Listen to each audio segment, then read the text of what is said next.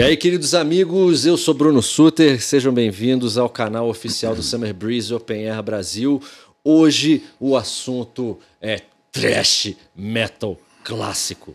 E para a gente começar e ter esse papo, ninguém melhor do que o maior frontman de música extrema do Brasil, Pompeu. Fala, e Pompeu. aí, galera, tudo bom? Beleza, garoto? Olha. Cara, um abraço aí pro, pro Summer Breeze, para toda a organização, para todo mundo que tá trabalhando nisso, entendeu? O pessoal todo aí. Vejo isso com os olhos arregalados de muito bom grato, né? Nossa, cara, Diria. é sim, porque o, o Summer Breeze é um evento, Pompeu, que é muito plural. Eu tenho falado isso em todos os, todos os podcasts. Porque traz de tudo dentro sim. do metal, assim. E o, e o brasileiro não está acostumado a ver um festival com essa estrutura. Esse tipo de festival só tem na Europa, que além de ser um festival de bandas, acabou uma, já começa a outra no outro palco imediatamente.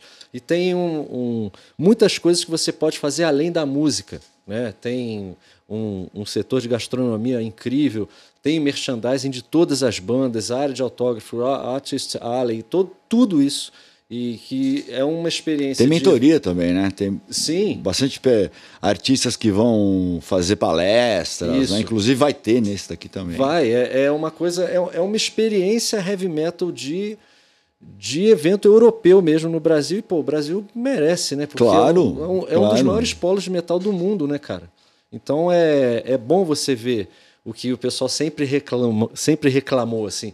Ah, mas no Rock in Rio não tem metal, no festival tal não tem metal. Agora você vai ter um festival só, só de, metal. de, metal. Só metal.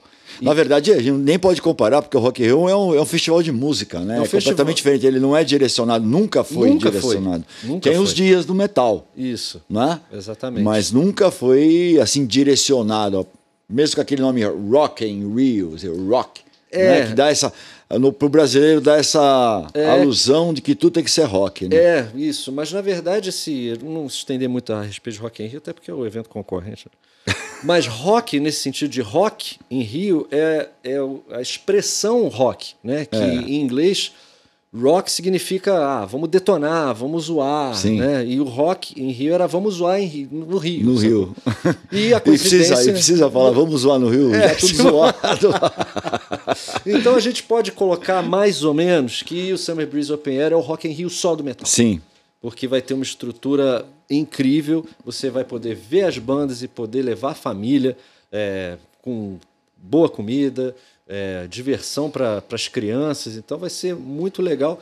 E para todos os estilos de metal. Exatamente. Né? Hoje a gente vai falar do que a gente estava falando até antes de começar, sobre Sim. thrash metal clássico, que essa coisa de nomenclatura vai mudando muito conforme os anos passam. Com o passar do né, tempo, né? é. Algumas nomenclaturas que a gente usava nos anos 80. Como é que o Creator, lá no início dos anos 80, ali 85, no primeiro disco, era caracterizado? Qual que era o... Death Metal. Death Metal. É, Death Metal. Porque eu ouvindo os primeiros discos do, do Creator. Até porque eu acho que não tinha é, ainda o estilo. Uma expressão. Thrash né? metal, entendeu? Uhum. Era mais black metal. Acho que o death metal chegou antes do thrash. Pode crer. É, o Venom veio com aquela ideia do próprio disco, né?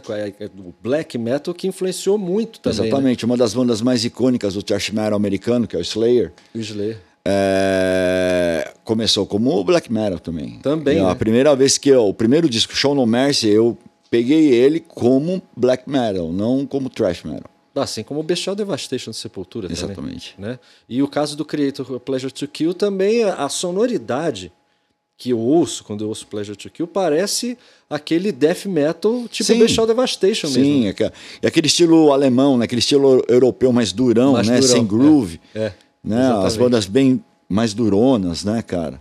Tanto o Destruction como o próprio Creator usava muito isso, né? E a gente ainda vai com bandas também que não é desse, desse país, tipo o Dark Angel, também tinha uma, uma, sonoridade parecida. Uhum. Né? E eles começaram assim com, com um movimento bem, bem forte, né? Junto com Sodom muito, também, né? Sodom também. E aquele movimento forte. alemão da, da, da grosseria, né? Exatamente. é, eu acho que foi a capital do death metal, né, cara? Sim. A Alemanha depois se estendeu para outros países, para outras bandas, né? E aí depois é, eles foram cada vez mais, no caso do Creator, a, não diria aprimorando, mas modificando o som deles, buscando mais musicalidade. E eles tiveram várias fases, assim, né, Sim. Pompeu? É, Sim, muitas. Tem alguma fase do, do, do, Creator que você acha que é a sua preferida? Assim? Bom, a minha preferida, é, eu sempre vou dizer que é entre mais ou menos na época dos anos 90. Como of Souls, assim? É, foi quando eu tive. É, a gente tocava muito com, com o Creator aqui no Brasil. Entendeu? E eu tive é, um, um, estreitamento com os caras da banda, né? principalmente com o Frank. Oh, que legal. Que cara. fazia parte daquela formação que hoje ele está no, no Sodom. Uhum. Né? Inclusive, ele morou nos anos 2000 muito tempo aqui no Brasil, né? Olha isso. E, cara, ele não saía do meu estúdio, sabe? Desde que ele era do Creator, eu apresentei a namorada, uma namorada para ele entendeu? E a Selminha, e passaram. A gente teve uma amizade assim muito grande, muito forte, né, cara? Cara, é impressionante como esse pessoal vem pra cá e fica apaixonado pelo Brasil, né? Exatamente, cara. cara o, o, o, Frank, quando ele veio pro Brasil, cara, uh, ele tava nessa influência, acho que porque namorou uma brasileira há muito tempo, né, meu, aquela coisa toda. Cara, ele veio buscar uma sonoridade completamente diferente, cara. Naquela época ele fazia um som que era meio metal, mas meio MPB junto. Olha só que Tinha loucura, muitos é, elementos de música brasileira raiz, né? Coisa que você vê talvez em sertanejo raiz, uhum. que você vê assim algumas algumas coisas. Você vê é, isso aí foi acho que antes do Roots, se não me engano, entendeu? E ele já colocando é, aqueles elementos de música baiana, entendeu? Coisas que o Carlinhos Brown levou pro, pro, pro Roots, ele já tinha isso na cabeça dele. Que Logicamente legal, que a, a, o heavy metal dele não é, era completamente oposto do que o, o Sepultura é, colocou no Roots, né? Sim. Era completamente oposto. Mas tinha muita relação e, e, muita influência de música brasileira, cara. É, é incrível como a música brasileira ela impacta, né? Quem vem de fora, né? Exatamente, cara. Às vezes, para a gente brasileiro, a gente pode não dar muito valor.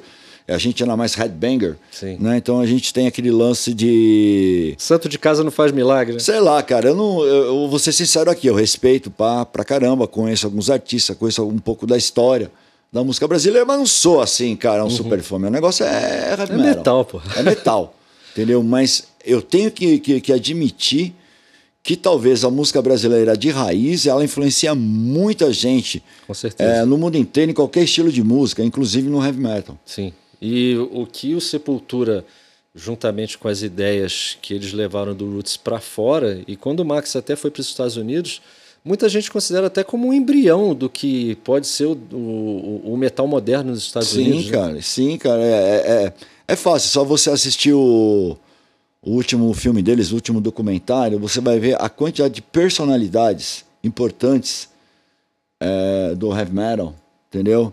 É, falando abertamente o que sentiram quando ouviram pela primeira vez é. o Roots. É incrível. Então, é, né? é incrível, talvez para nós, mais uma vez, para nós brasileiros, né? Como você disse, né? Santo de Casa não faz milagre talvez para nós, ah, é legal pra caramba, puta, que disco legal, pô, tá diferente, a sonoridade de Sepultura tá diferente, pesadão, os índios, aquela coisa toda. Aquela muita coisa gente, mais percussiva. É, talvez ó, muita gente achou piegas, entendeu? Aquela coisa de índio, aquela história. Cara, mas. Foi revolucionário. Pra quem não é brasileiro, é revolucionário, é. cara. E se você foi... enxergar mesmo o som como ele é, você for pegar os detalhes realmente é incontestável a revolução que eles fizeram com a música pesada ali. Inclusive Sepultura vai estar também no, no Grande abraço para meus amigos aí. Que a gente realmente tem que enaltecer, porque são grupos como Sepultura que revolucionaram o metal não só aqui no Brasil, mas no mundo inteiro mesmo, cara. Isso é, isso é uma coisa incrível.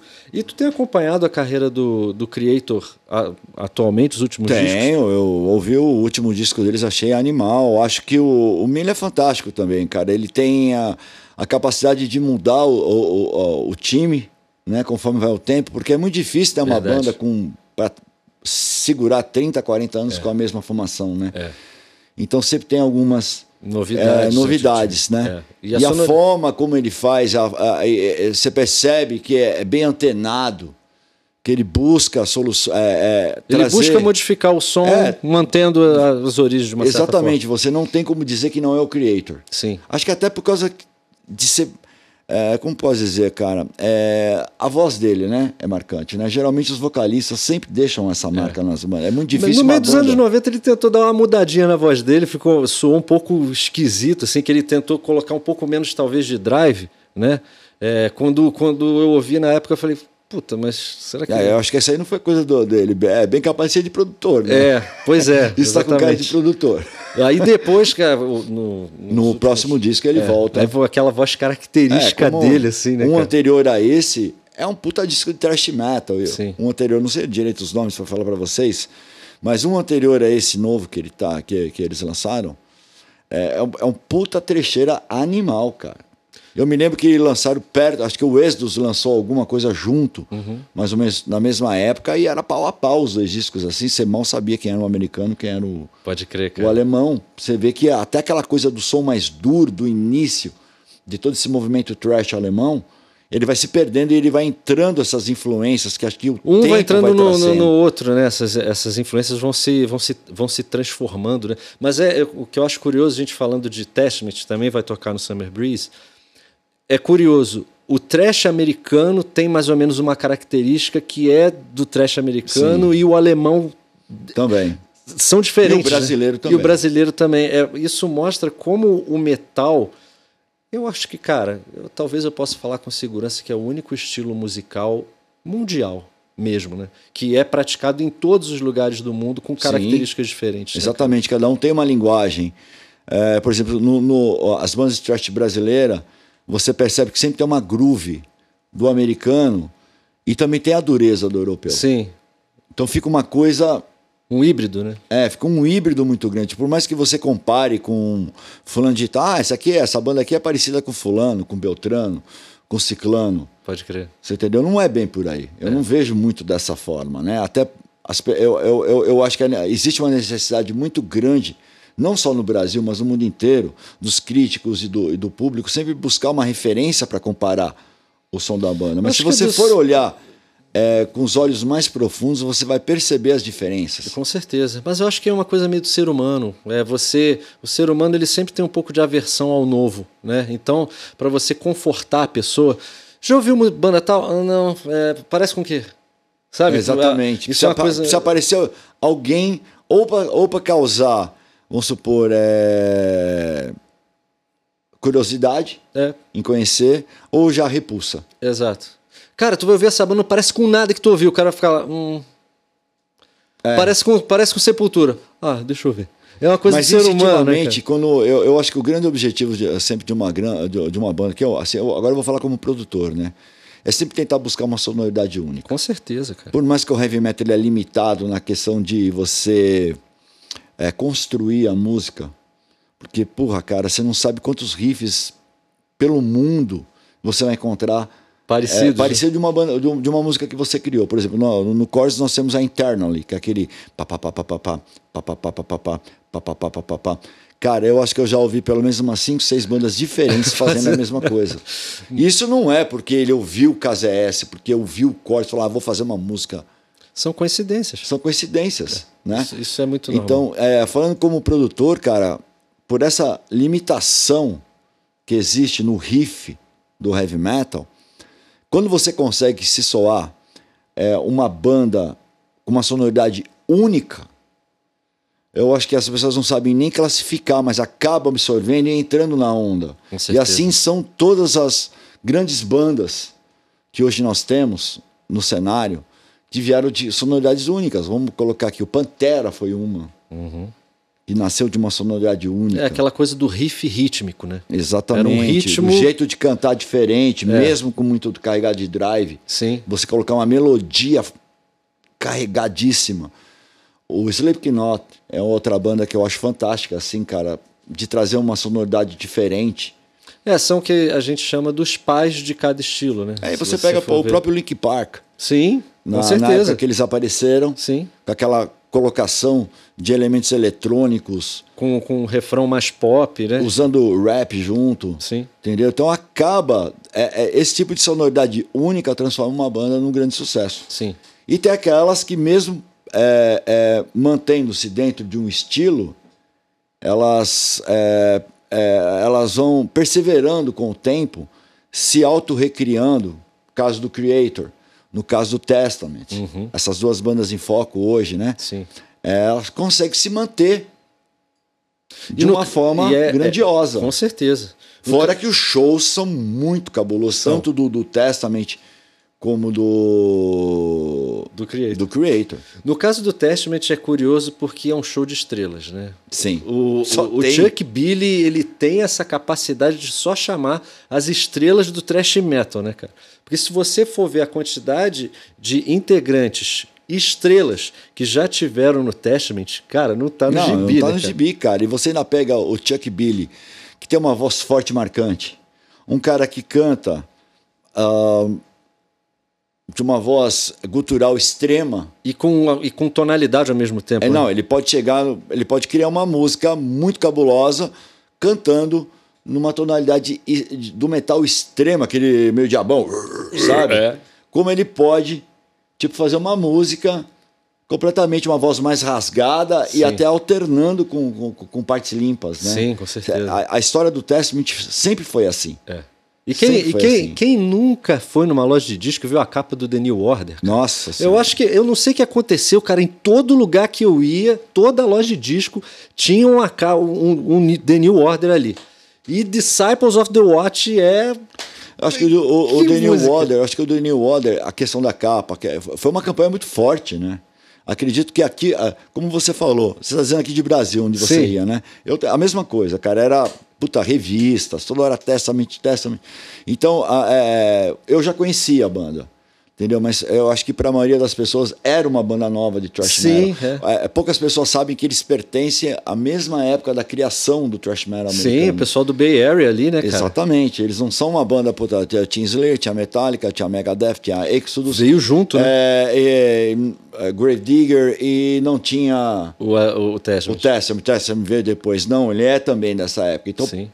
aqui no Brasil, nessa época do The New Order. Do The New Order, é, é, era exatamente é, a colocação deles no mercado mundial. Acredito que deve ter sido, tirando os Estados Unidos, em todos os lugares do mundo. Sim. Deve ter acontecido esse tipo de, de campanha fortíssima. Sim. Principalmente que a capa era muito cabulosa era também. Muito né? cabulosa. E o disco muito bom. E vai vir com o David Lombardo na bateria. É. Cara, Você vê, né? Que chato, né? Que chato, né, cara? Chato Poxa. pra caramba, e cara. Essas esses dois pais do thrash metal, cada um da sua área, um o, do creator representando o heavy metal alemão e o, e o, testament, o, o, o thrash metal americano, vão estar aqui no Summer Breeze Open Air. Deixa eu só ver aqui na minha colinha que dia que eles vão tocar, porque aí você, por exemplo, se você tiver o teu filhote que quer ouvir um metalcore, você deixa o teu filhote para ah, não, eu quero ver meu thrash metal clássico. Aqui a gente vai ter Agora tem que pegar na minha colinha, porque, cara, são 40 bandas, Pompeu. É. Então. uma maratona, né? Começa de manhã, vai até o. Cara, é uma maratona, mas é uma que maratona que é a do primeira bem. banda? Então, as, as primeiras bandas vão tocar 11 da manhã. Né? Mas o dia do trash metal, da classiqueira do trash metal mesmo, vai ser no domingo. Você vai ter o Testament às 15 horas no Hot Stage. E depois, no Hot Stage, também o Creator às 5. Então você fica ali no hot stage que você vai ver os pais do thrash metal alemão e americano, o Testament e o Creator. Pompeu, quando o papo é bom, é isso mesmo. Voa, vai, né? vai que vai, né, cara? E meus pesos pelo seu time, entendeu? É, eu vim é. aqui, eu vim É. aqui em sua homenagem É. com essa maravilhosa camiseta. É, o papo tava bom Entendeu? até agora, mas acho que agora Mas é hora de tenho que- terminar. Esse foi o nosso querido Pompeu. Esse Ô, querido. Pompeu, deixa eu tampar. O Pompeu. Eu tampo pra você, vai. Você não é obrigado a ver essa coisa Não, são grandiosa. os dois maiores times do Brasil Atualmente, na atualidade. atualmente. Então, a gente não pode também é, generalizar e tirar todos os outros times. Exato. Né? Todo mundo tem a sua grandeza. Isso. Mas atualmente são aí os. Digamos que é o Testament, é o Testament e o, Creator do, do futebol brasileiro. No Summer. Breeze. No Summer Breeze, Pompeu. É isso aí, Muito galera. obrigado pela tua participação, Obrigado a irmão. todos que estão assistindo e a gente se vê no Summer Breeze. Valeu, grande beijo no coração de vocês e Zui. É isso aí, valeu pessoal, um beijo, até a próxima.